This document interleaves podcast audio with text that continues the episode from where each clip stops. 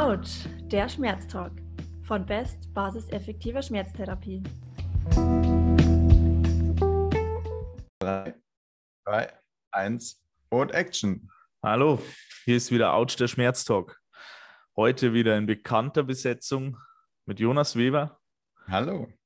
Und mit meiner Wenigkeit, mit Christoph Schwertfellner. Hi. Wir haben uns heute ein Thema rausgesucht, das relativ aktuell äh, in einer größeren Zeitschrift zu lesen war. Und zwar wollen wir heute über Zusammenhänge zwischen Schmerz und der Evolution sprechen. Es gibt da ein paar Dinge, die wir extrem spannend finden und die wir euch nicht vorenthalten möchten. Äh, bevor wir da aber loslegen, würde ich sagen, möchte ich noch kurz wissen, Jonas, wie geht's dir denn gerade? Wie läuft's bei dir? Danke, gut. Nachdem unser Webinar ja letztes Wochenende ein voller Erfolg war, wie ich finde, und wirklich wahnsinnig viel Spaß gemacht hat, da äh, wieder ein bisschen vortragen zu können. Abseits von. Fand ich auch. Ja, schon, oder? Mhm. Äh, ja, finde ich das echt, äh, war wirklich eine schöne Sache. Ja, ansonsten war ich wie immer heute früh schon mit den Hunden draußen. Und ähm, passt vielleicht auch ganz gut zum heutigen Thema dann, aber da kommen wir vielleicht später noch ein bisschen drauf. Dass du mit den Hunden draußen warst. Das passt immer gut. da bin ich schon gespannt. Aber ich kann mir da auch so etwas schon vorstellen, was da wahrscheinlich dahinter steckt. Ja. Mir hat es ebenfalls großen Spaß gemacht, endlich wieder einen Kurs zu halten. Äh, auch online ist es mittlerweile wirklich cool.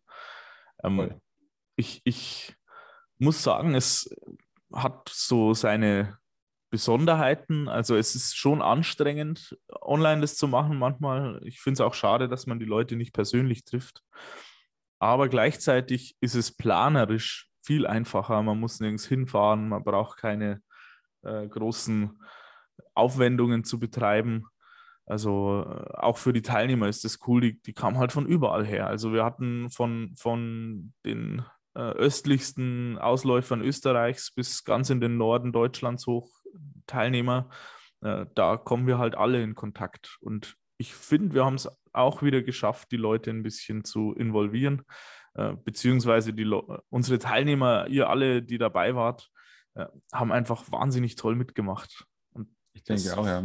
Das macht mir immer am meisten Spaß. So ist es aber auch gedacht. Also, ja, die, die Interaktion ist halt einfach wahnsinnig wichtig, ja. Und ja. Ähm, ich glaube, das war ja auch dann das Feedback so ein bisschen von den Teilnehmern, das wir zumindest erhalten haben, äh, dass das einen wahnsinnig wichtigen Bestandteil auch darstellt. Also wir haben ja auch zum Beispiel das Webinar ja aufgenommen, auch wir zwei zusammen schon mal eingesprochen. Ja. Das heißt, man kann das auch quasi so anhören oder zumindest ist das den Teilnehmern, wird das zur Verfügung gestellt. Ja.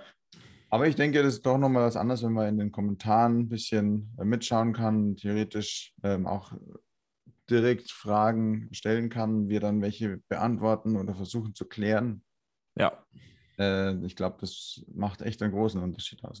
Das, das finde ich auch. Also das, das fand ich als Dozent, aber auch, auch schon als Teilnehmer bei Webinaren, bei anderen Kursen total cool, wenn diese Interaktion auch funktioniert. Und das hat sie wieder mal. Aber da können wir, denke ich, bei keinem Kurs klagen.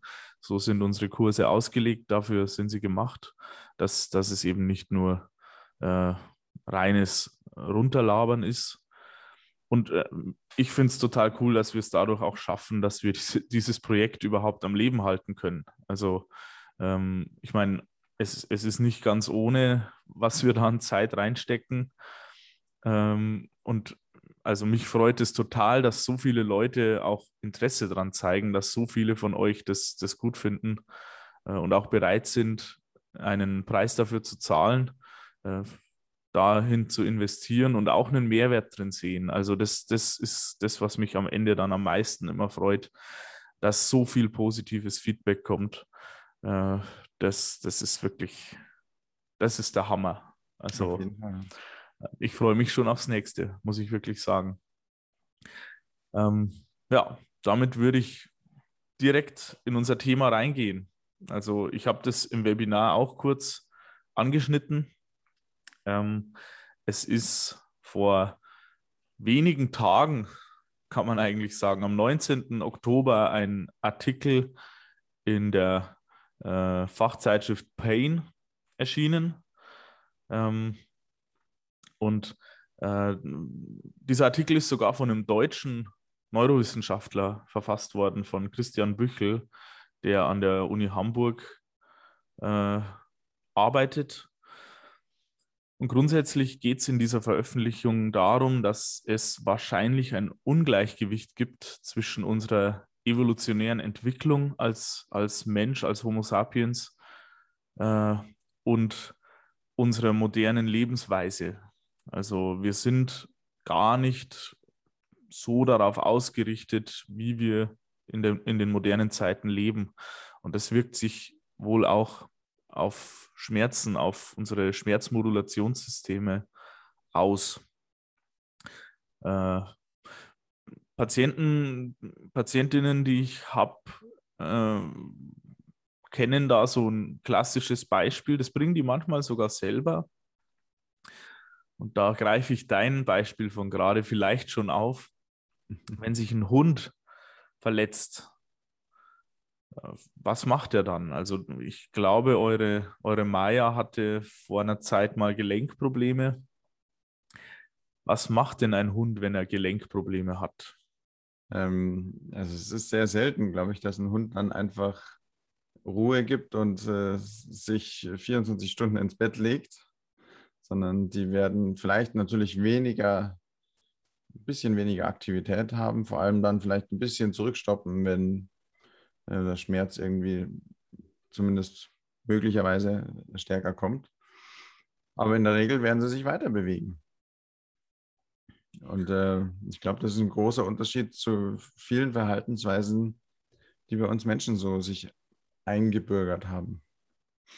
Wir können uns hinlegen.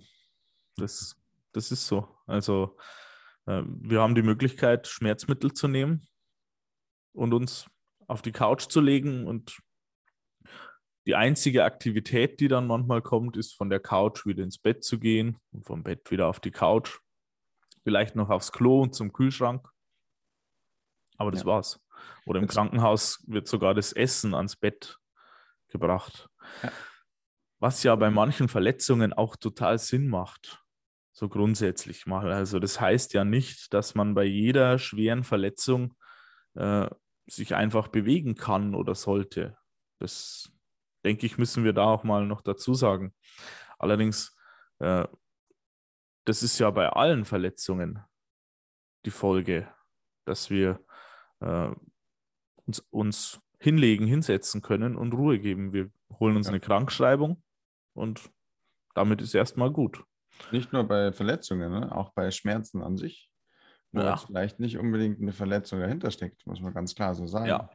Auch ähm, da ist häufig der, der, gleiche Verhaltensmechanismus zu erkennen. Nämlich, oh Gott, ich muss mich schonen und äh, das war vielleicht zu viel und was ja auch eben, wie du gesagt hast, man äh, differenziert betrachten sollte, weil es manchmal vielleicht auch genauso ist, ja. dass wir über unsere Grenzen uns belasten und dann auch vielleicht ohne Verletzung trotzdem zum Schmerz kommt. Äh, dennoch, glaube ich, ist es ganz wichtig, dass wir uns eben nicht komplett schonen, ins Bett legen, gar nichts mehr machen, die Füße hochlegen, zumindest bei den äh, meisten, allermeisten Schmerzarten ist das, denke ich, tatsächlich der Fall. Ja, hier kommt noch ein anderes Problem dann mit dazu, was ähm, in dem Artikel auch, auch vorkommt. Äh, natürlich bewegen sich auch unverletzte Hunde sehr viel. Äh, was wir ja auch nicht zwingend machen. Also auch wenn wir keine Verletzung gerade haben, viele von uns arbeiten sehr statisch im Stehen, im Sitzen also auch wir Physiotherapeuten bewegen uns ja jetzt nicht ausgesprochen viel im Beruf. Also äh, wir arbeiten ja nicht zwingend körperlich. Man macht schon mal eine Übung vor, man steht und geht einiges, würde ich sagen. Also zumindest so mein Berufsalltag sieht so aus. Aber ich sitze auch mal im Auto, ich schreibe mal was. Ähm, ich, ich, sitze auch mal, also gerade eine Befundeinheit, äh, also da sitze ich 80, 90 Prozent der Zeit auf einem Stuhl. Ähm, ja, genau, das ist eine Sache, wo sich, glaube ich, auch im Laufe der Evolution wir uns entwickelt haben. Ich sage nicht bewusst nicht weiterentwickelt haben, sondern uns entwickelt haben. ähm, und äh, unser Alltag momentan garantiert nicht mehr so viel Bewegung und Aktivität beinhaltet, wie das vielleicht mal der Fall war, oder? Und Was jetzt hake ich ein. Ja. haben wir uns weiterentwickelt? Sind wir äh, Wesen, die darauf ausgelegt sind, zu sitzen? Also meines Wissens haben wir einen Bewegungsapparat und nicht unbedingt einen Sitzapparat. ja, ich denke auch, die entscheidende Frage ist doch dann, wenn wir die evolutionäre Entwicklung anschauen, äh, dass wir zurückschauen, wo quasi der Mensch begonnen hat, ja, mhm. Mensch zu sein. Und äh, wie wir dann zu diesem Zeitpunkt äh, gelebt haben. Ja, ich denke, das ist aus der Schule bekannt. Also grundsätzlich waren wir Jäger und Sammler. Mhm. Äh, wir haben also äh, den Tag mit Nahrungssuche verbracht. Äh, wir waren auf der Jagd, haben hm, Fische gefangen, Mammuts erlegt, Kühe erlegt. Vielleicht haben wir auch irgendwann angefangen, Ackerbau zu betreiben. Auch, auch da gibt es ja evolutionär einige Hinweise darauf, dass wir uns daran angepasst haben, an, die, äh, an das Essen von Getreide. Das haben wir wohl nicht erst gemacht, seit wir Ackerbau betreiben, sondern auch vorher schon gab es wohl bierähnliche Getränke, ähm, brotähnliches Essen oder Getreidebrei ähnliches Essen. Mhm. Ähm, daran sind wir einigermaßen angepasst. Aber das diese Art der Ernährung, also Fleisch, Früchte, auch mal Getreide zu essen, ging nur, indem wir uns das Tag für Tag erarbeitet, erkämpft, ergangen haben. Das lag ja nicht einfach im Kühlschrank. Den gab es ja nicht. Also auch wenn mal ein größeres Tier erbeutet wurde, wir konnten es nicht lagern. Also wir konnten so viel davon essen, wie es nur ging. Dann haben wir uns auch ausgeruht oder unsere Vorfahren haben sich ausgeruht. Aber dann kam relativ schnell wieder der Drang zurück, okay, ich muss meine Kinder ernähren, ich muss mich selbst ernähren, äh, ich muss wieder aufbrechen und auf Nahrungssuche gehen. Also, das hat sich eigentlich grundlegend verändert. Ne? So, es sind sogar drei oder vier Punkte, die du jetzt gleichzeitig mehr oder weniger damit mhm. angesprochen mhm. hast. Nämlich erstens das klassische Bewegungsverhalten. Mhm. dass wir uns mehr bewegt haben oder die, unsere Vorfahren uns, äh, unsere Vorfahren sich mehr bewegen mussten, äh, damit ihr Leben überhaupt äh, weitergehen kann, damit sie Nahrung und äh, Trinken und so weiter sich beschaffen konnten. Und dann hast du, das geht ja mit einher, eigentlich auch gesagt, naja, auch die Art und Weise der Ernährung war damals natürlich eine ganz eine andere. Ja, es gab dann was zu essen, wenn was da war. Und vielleicht nicht immer dann, wenn wir Hunger haben, gehen wir zum Kühlschrank und ähm, nehmen uns einen Joghurt und äh, was auch immer aus dem Kühlschrank raus und essen den schnell, sondern das war damals wirklich so.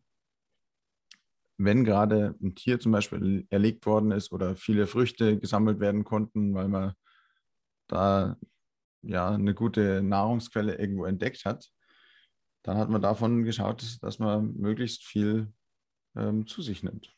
Das mhm. heißt, auch da war das Verhalten schon mal ganz anders, was die Ernährung betrifft.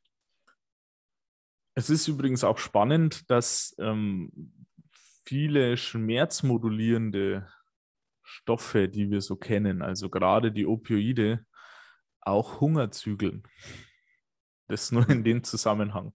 Also es, es, ist bekannt, dass, dass äh, Morphium-ähnliche Substanzen, ähm, also gerade Opium, äh, Heroin, wie es in, in ärmeren Ländern auch zum Teil äh, konsumiert wird, auch deswegen konsumiert wird, weil die Leute Hunger haben und das den Hunger zügelt.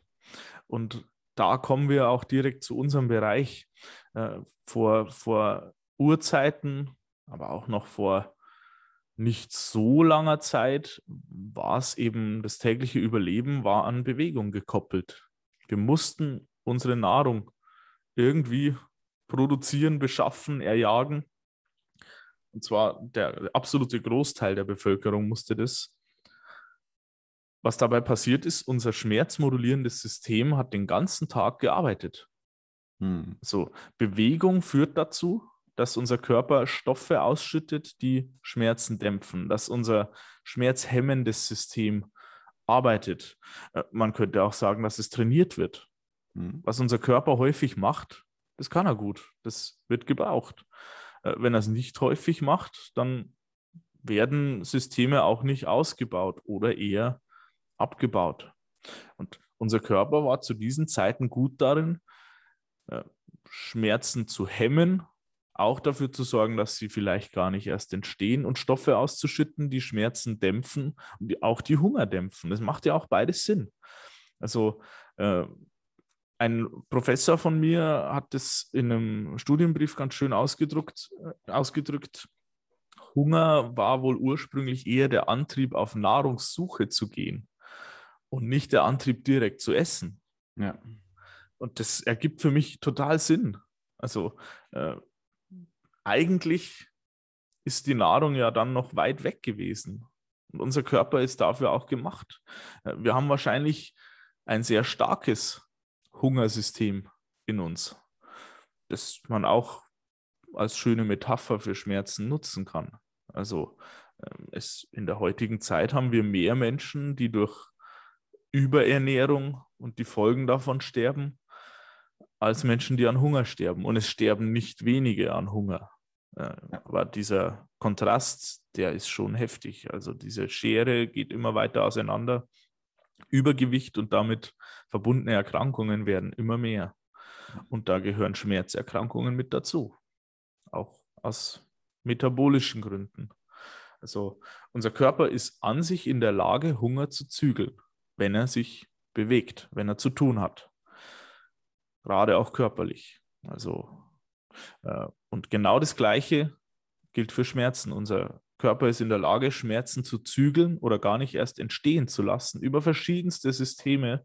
Das ist alles in, in diesem Artikel sehr genau aufgedröselt. Es gibt da nicht nur ein System, das da eine Rolle spielt. Das, das passiert sowohl im zentralen Nervensystem, aber eben auch über das hormonelle System, über das Immunsystem dass unser Körper solche Warnsignale herunterregelt.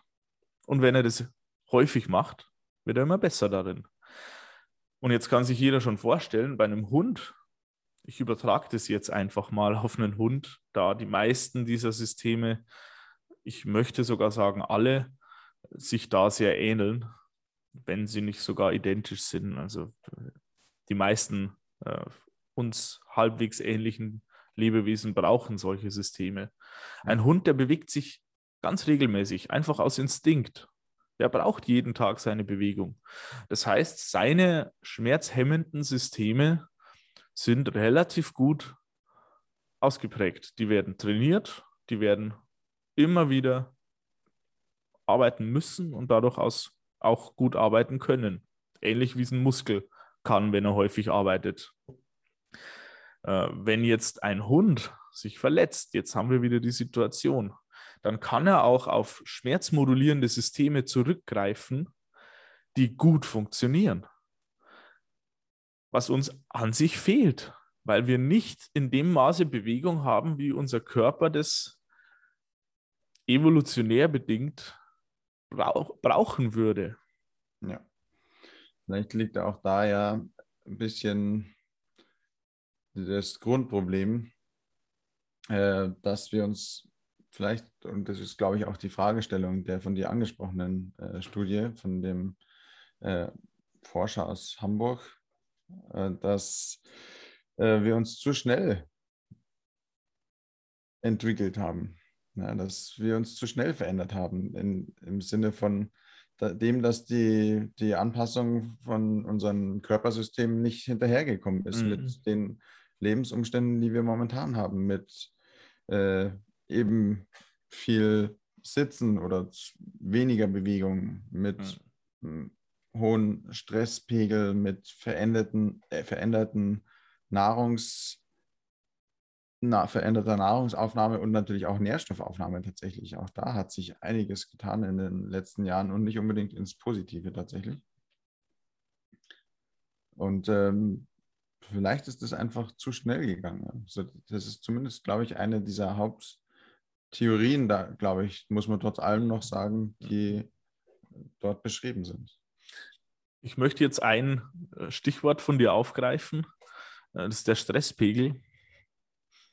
Ich bin mir nicht sicher, ob sich der Stresspegel verändert hat oder unsere Resilienz in dem Kontext.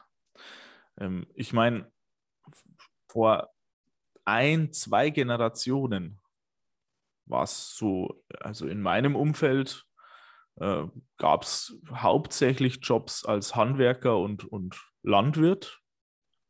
Also den ganzen Tag schuften.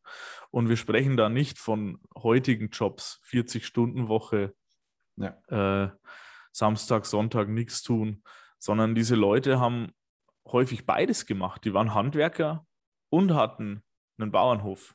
Und da gab es nicht die modernsten Maschinen. Da wurde morgens aufgestanden, wurde die Arbeit am Hof erledigt, dann den ganzen Tag gearbeitet, acht, neun, zehn Stunden und dann abends nochmal am Hof gearbeitet.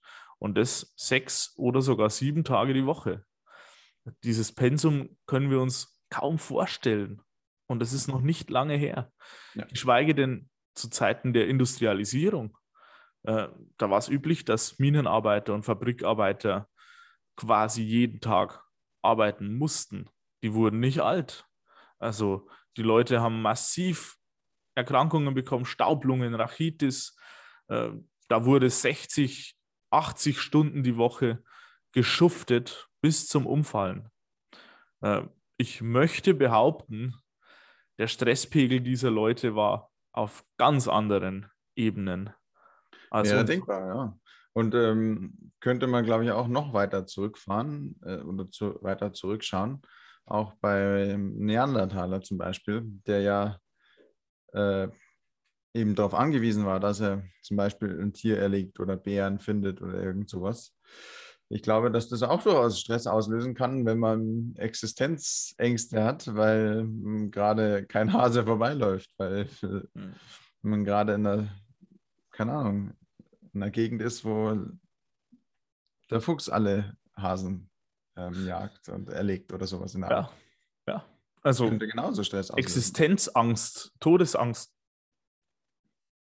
also muss man klar sagen, wenn ich äh, als, als äh, Urmensch äh, merke, meine Familie und ich werden wahrscheinlich bald verhungern, ich kann mir kaum größeren Stress vorstellen. Ja. Ähm, ich muss hier eine Sache noch etwas klarer umreißen. Die Neandertaler an sich waren nicht unsere hauptsächlichen Vorfahren, beziehungsweise eigentlich gar nicht. Äh, Homo neanderthalensis ist eine andere Entwicklungslinie, mhm.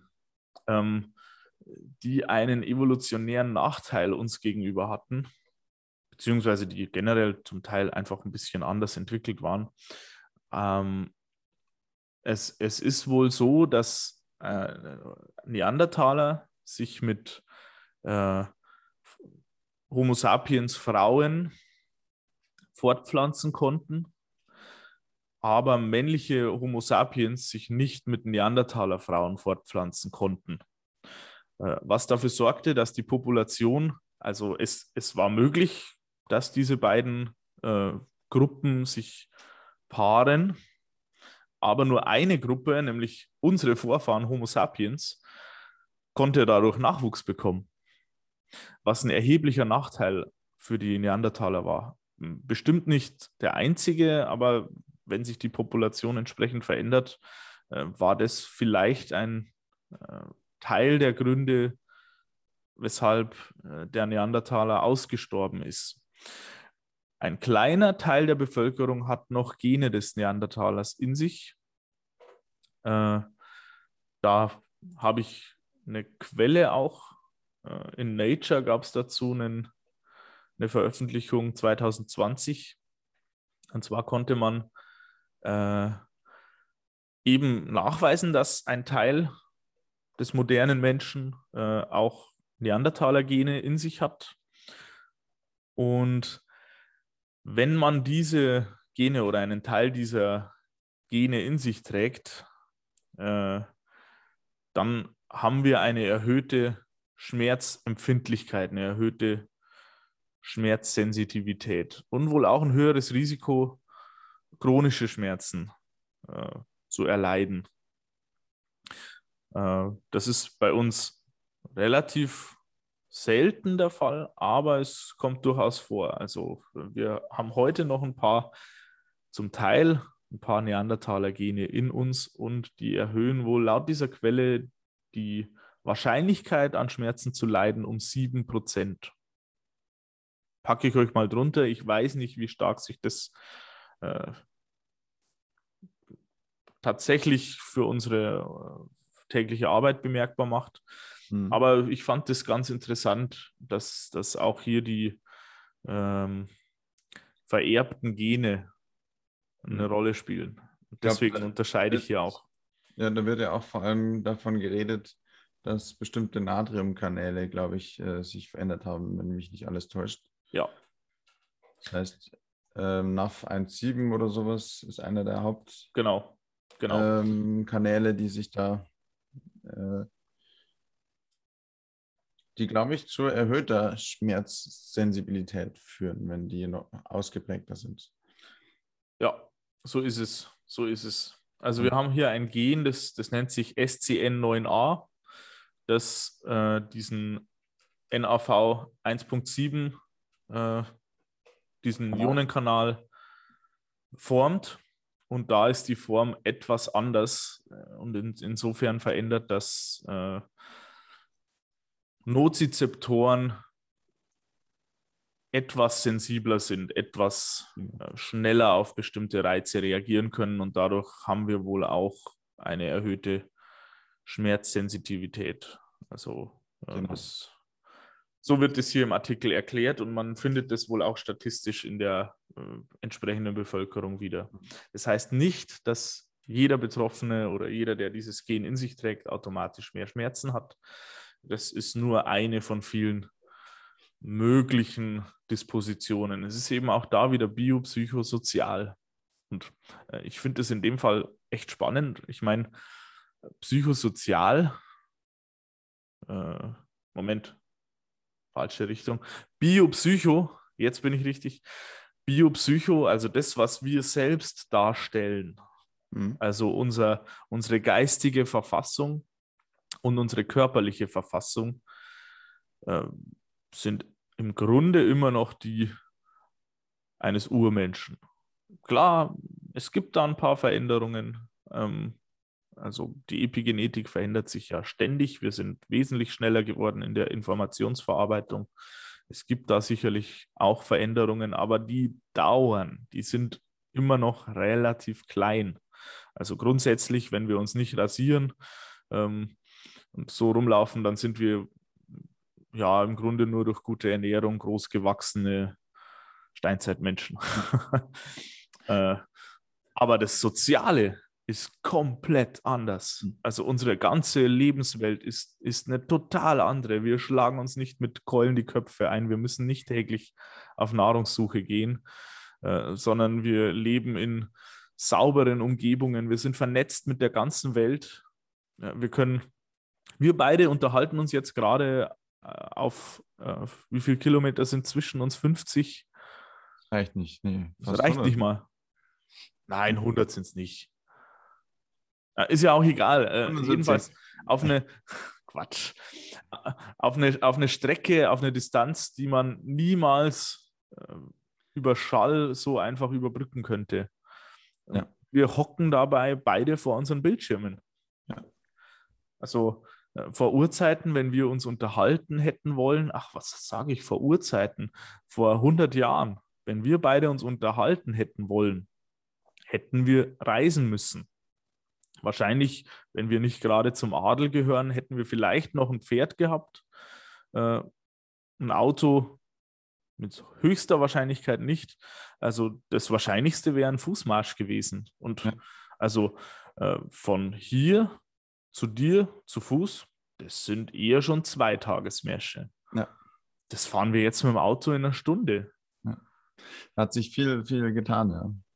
Ähm, also ich will noch mal ganz kurz so ein bisschen zusammenfassen, was, weil ich das alles wirklich auch sehr eine sehr, sehr spannende Entwicklung finde.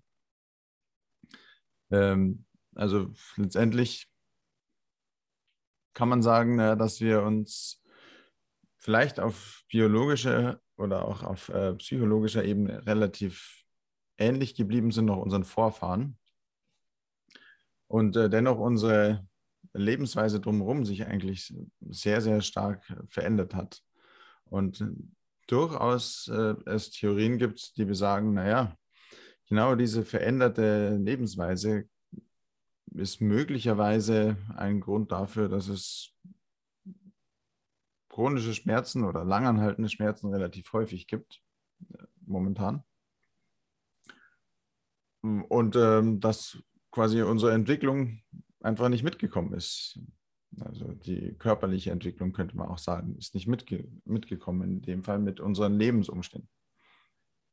Ähm, ich finde, was immer noch so ein bisschen dem entgegentritt, aber da können wir gerne ein bisschen diskutieren. Ich finde, es ist nicht unbedingt ein Gegensatz, nämlich ist, naja, wenn man jetzt die Lebenserwartung anschaut, dann glaube ich, brauchen wir nicht darüber diskutieren, dass die sich äh, enormst äh, verbessert hat. Also wenn wir das mit Steinzeitmenschen oder da unseren ersten Vorfahren zumindest den Hochrechnungen vergleicht, dann sind wir ja momentan, haben wir eine Lebenserwartung, die wahrscheinlich fast dreifach so hoch ist.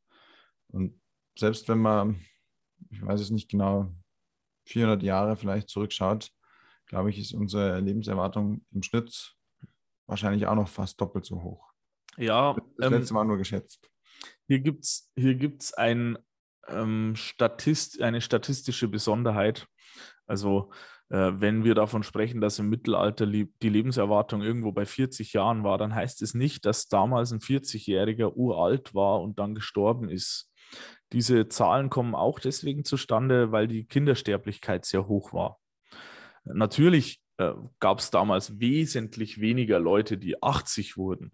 Das, hm. das auf jeden Fall. Also äh, da waren wir schon eher im Bereich zwischen 60, 70, 80 war schon ein sehr hohes Alter, aber nicht ausgeschlossen. Also das gab es häufiger, als wir das manchmal, als wir manchmal diesen Eindruck haben, die äh, Zahlen entstehen vor allem auch dadurch, dass sehr, sehr viele Menschen starben, bevor sie fünf oder zehn Jahre alt waren.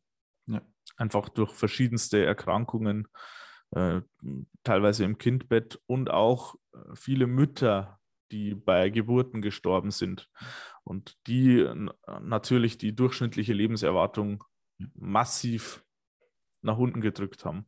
Und das gleichzeitig ist schon wieder eben so eine Sache, wo ich sage, das muss man ein bisschen aufwiegen, weil ich denke, sich da unsere A, die medizinische Versorgung natürlich extrem äh, weiterentwickelt hat in den Bereichen und äh, B, und maßgeblich, das weiß man durchaus, dass die hygienische Situation, die wir momentan haben, einfach einen riesigen Schritt dazu beigetragen hat, dass wir älter werden, weil ja. uns eine Infektion erstens nicht mehr so häufig überrascht und äh, dann nicht gleich äh, sterben lässt.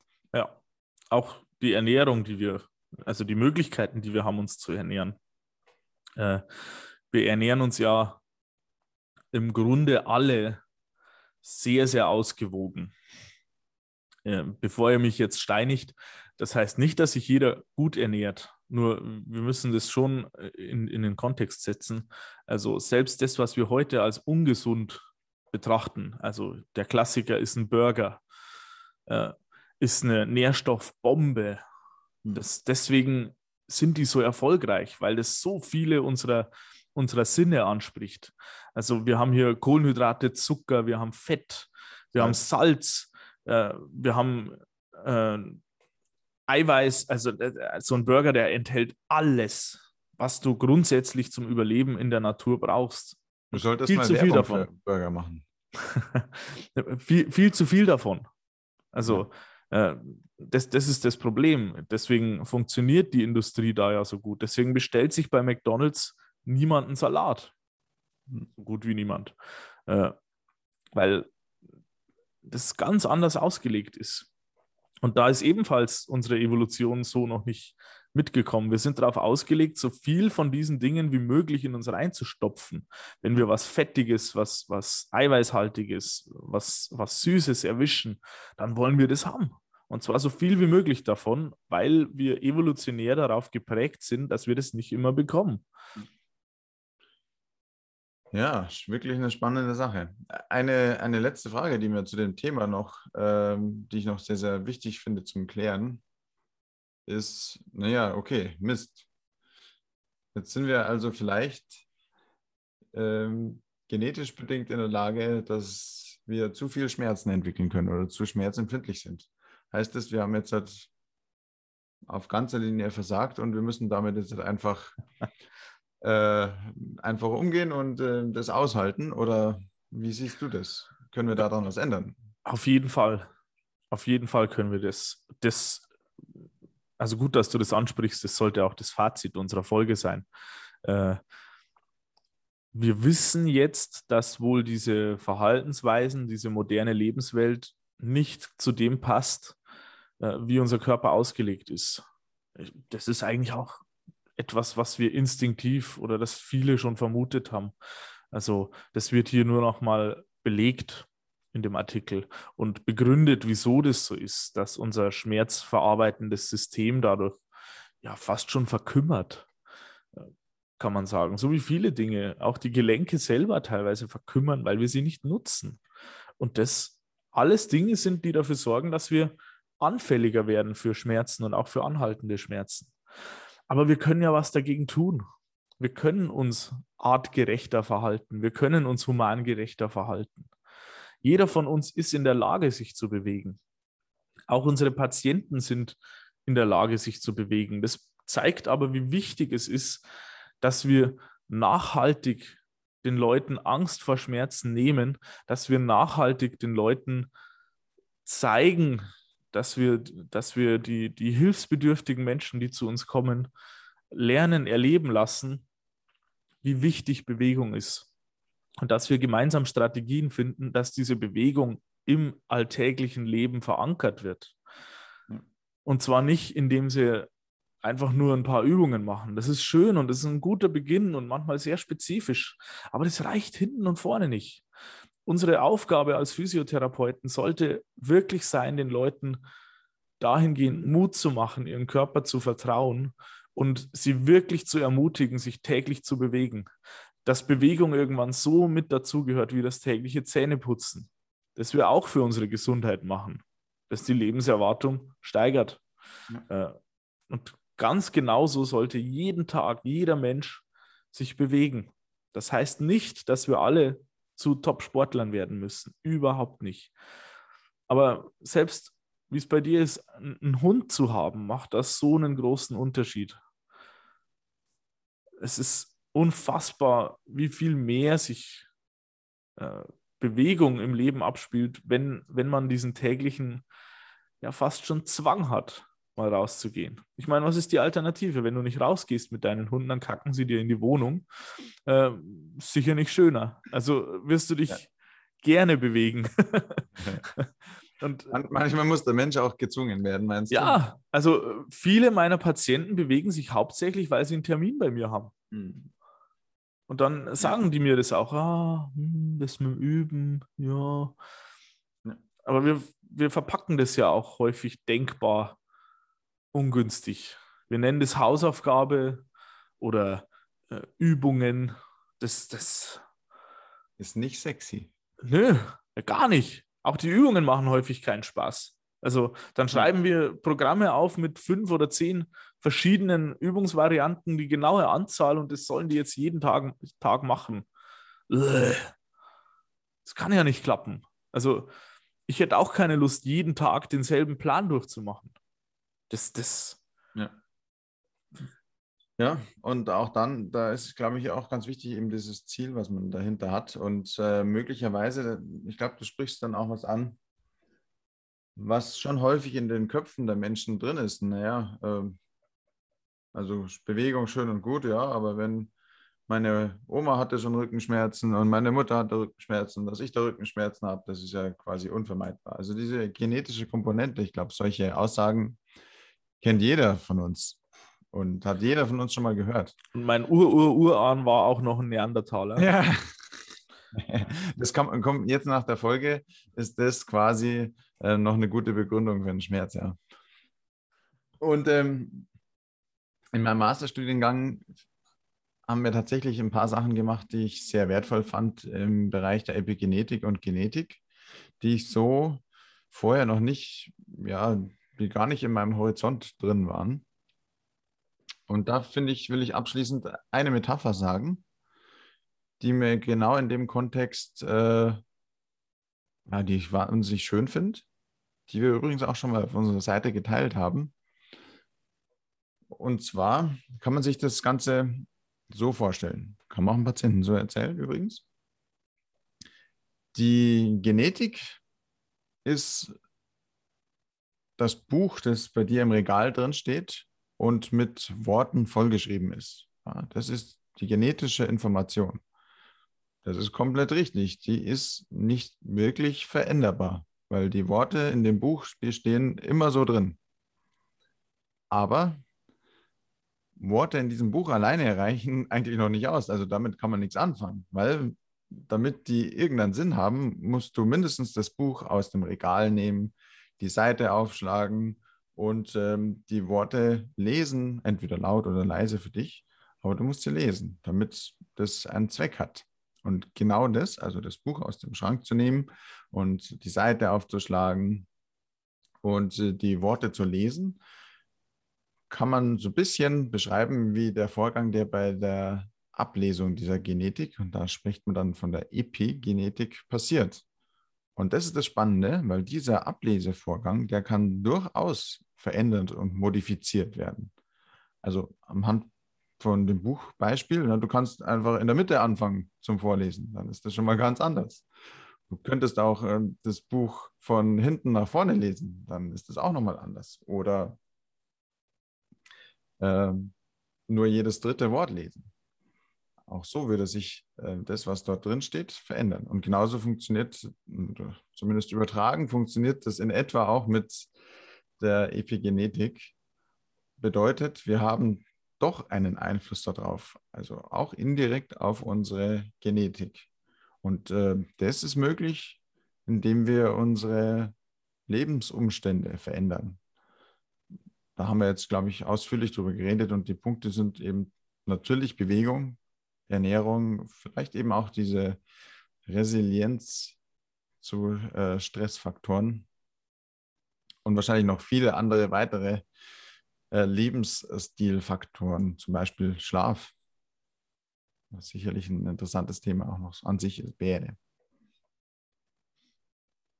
Aber ich denke, eine, das, diese Buchmetapher ist wunderschön äh, schnell erklärt und äh, für, ich denke, die meisten Patienten sehr gut, ähm, ja, sehr, sehr gut verständlich.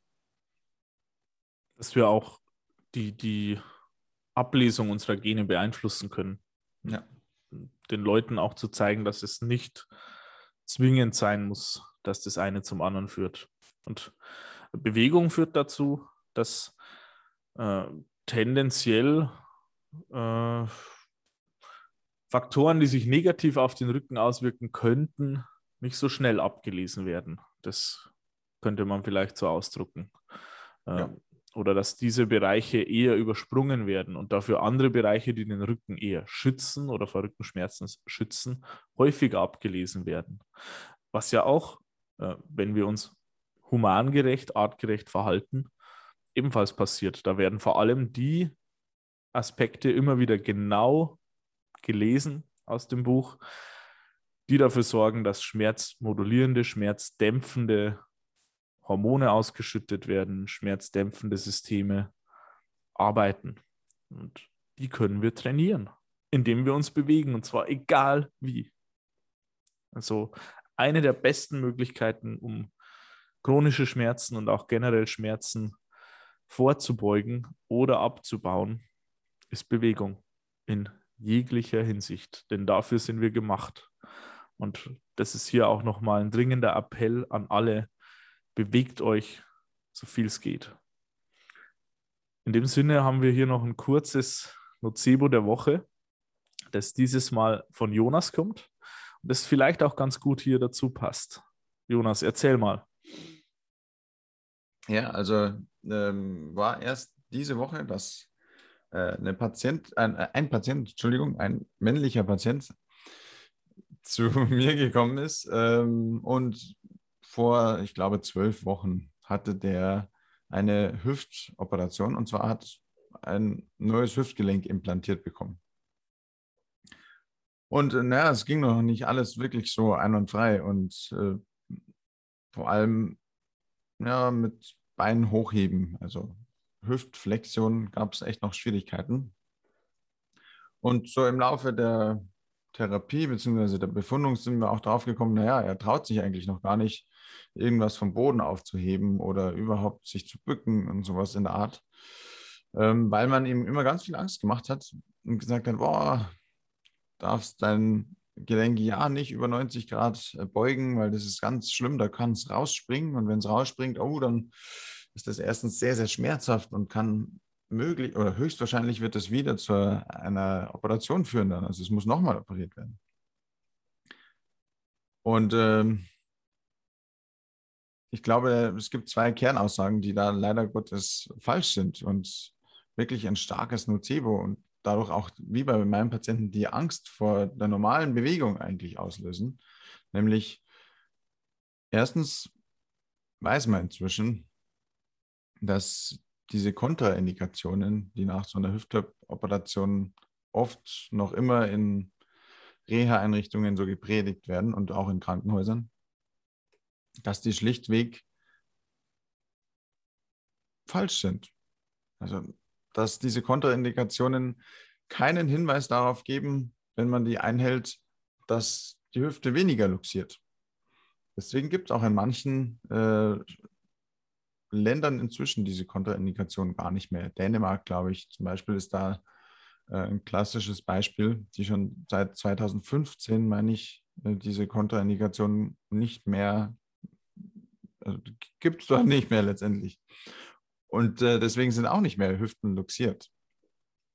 Und äh, der zweite Punkt, das glaube ich betrifft auch Patienten, die da in anderen Körperregionen solche Schwierigkeiten haben, zum Beispiel auch nach Operationen, ist, naja, nach zwölf Wochen, wenn diese Einschränkungen immer noch gelten, ja, wie lange soll denn das überhaupt gelten?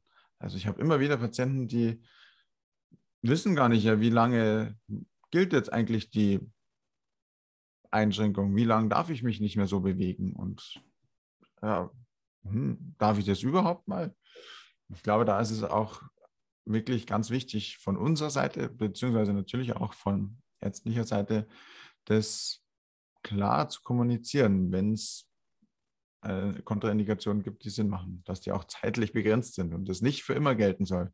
Letztendlich macht man ja eigentlich die Operation, in der Regel, um wieder im Alltag diese Aktivitäten machen zu können.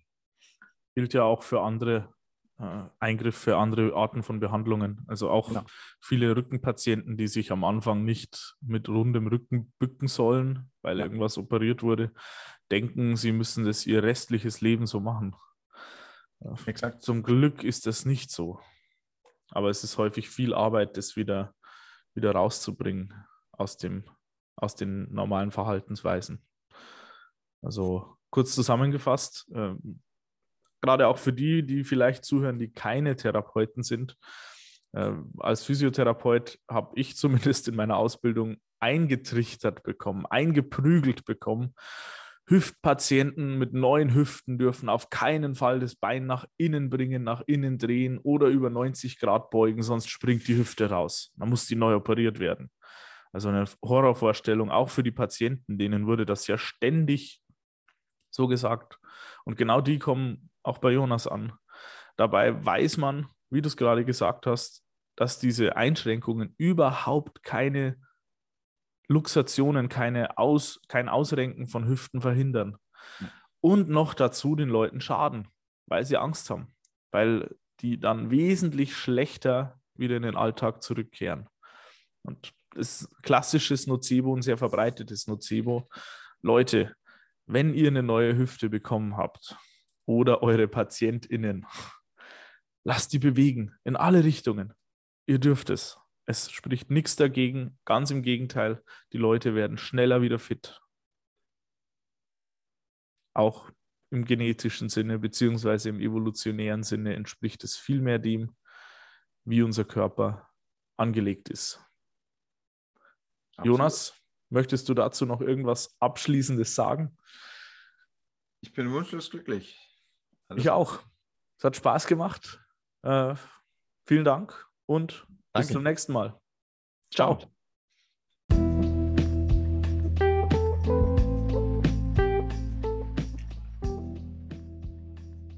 Jetzt sind wir am Ende der Folge angekommen und wenn du noch tiefer in das Thema Schmerzen einsteigen möchtest, dann melde dich für einen unserer Kurse an. Die Adresse lautet www.best-therapie.com/Kurse. Und damit du keine Neuigkeiten oder Events in deiner Nähe verpasst, setze dich auf unsere Warteliste auf www.bestliste.de.